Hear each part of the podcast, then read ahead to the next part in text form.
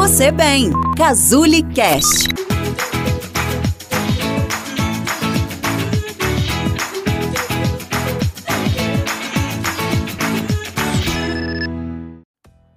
E aí, pessoal? Danilo aqui. E esse é o décimo e penúltimo episódio da série Reconstrua seu relacionamento. Como aceitar as diferenças e criar mais intimidade na sua relação.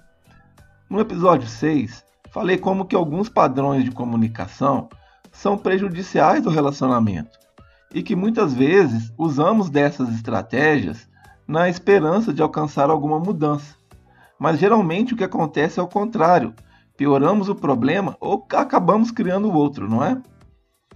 Ter uma comunicação eficaz nem sempre é algo simples, principalmente quando ocorre um conflito. Muitas vezes nos sentimos incompreendidos e em outras nós também não compreendemos. Quando o nosso relacionamento está indo bem, pode ser mais fácil ser receptivo e respeituoso ao outro. Mas quando as brigas são constantes, manter esse equilíbrio pode ser desafiador. Por isso, vou passar aqui algumas orientações que podem te ajudar nessa tarefa. Vai ser importante que você avalie como elas podem ser aplicadas no seu contexto. Então, o primeiro passo para uma boa conversa é escolher um momento e um lugar que seja bom para ambos. A maioria das discussões nos relacionamentos acontece no mesmo instante em que alguma insatisfação foi gerada.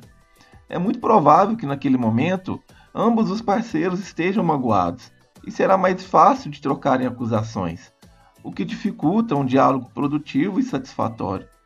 Por isso, sempre que possível, espere por um momento em que vocês estejam relativamente calmos e receptivos a entender o que o outro tem a dizer.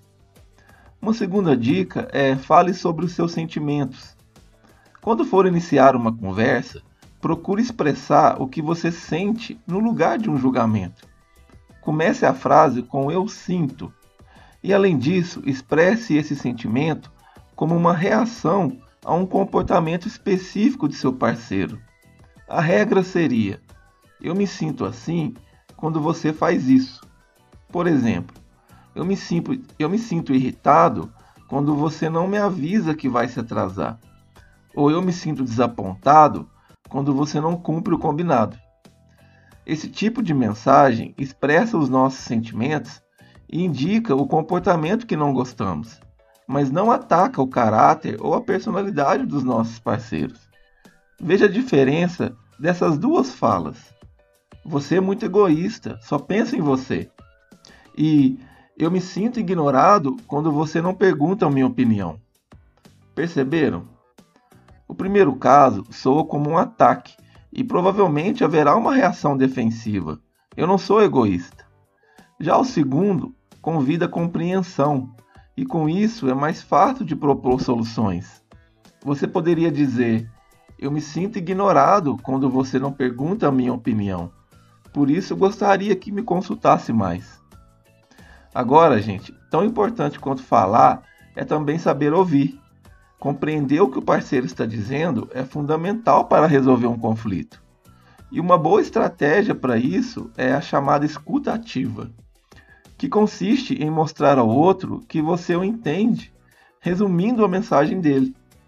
Procure não colocar sua opinião antes de validar o que seu parceiro está dizendo. Mas é importante ressaltar aqui que compreender e validar o que o outro está falando não significa concordar com ele. Existem várias maneiras diferentes de ver a mesma situação. Cada um pode ter suas próprias conclusões mas quando validamos o ponto de vista dos nossos parceiros, aumentam a chance deles ouvirem e validarem os nossos também.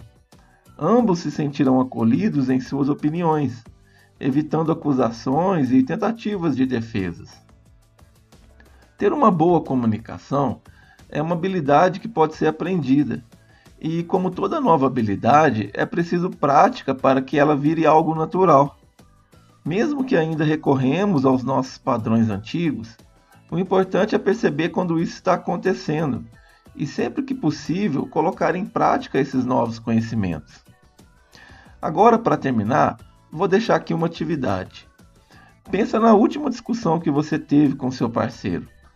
Como foi a comunicação de vocês? Houve acusações?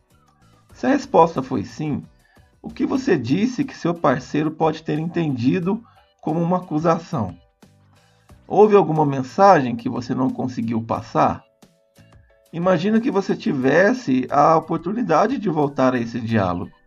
O que você poderia ter dito no início do conflito que teria sido uma expressão mais direta do que você estava sentindo?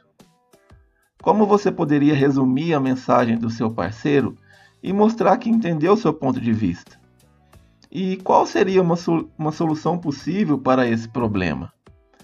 Revisar algumas discussões pode ser um bom treinamento para perceber o que precisamos melhorar em nossa comunicação. Então, gente, por hoje é só e espero que essas dicas te ajudem. Eu sou Danilo Uba e esse foi o décimo episódio da websérie Reconstrua seu relacionamento. Como aceitar as diferenças e criar mais intimidade na sua relação. Se você gostou desse episódio, eu te convido a compartilhá-lo com uma pessoa querida ou importante para você, para que também possa fazer sentido para ela. Para conhecer um pouco mais do meu trabalho, você pode acessar casule.com barra Danilo Uba. Um grande abraço.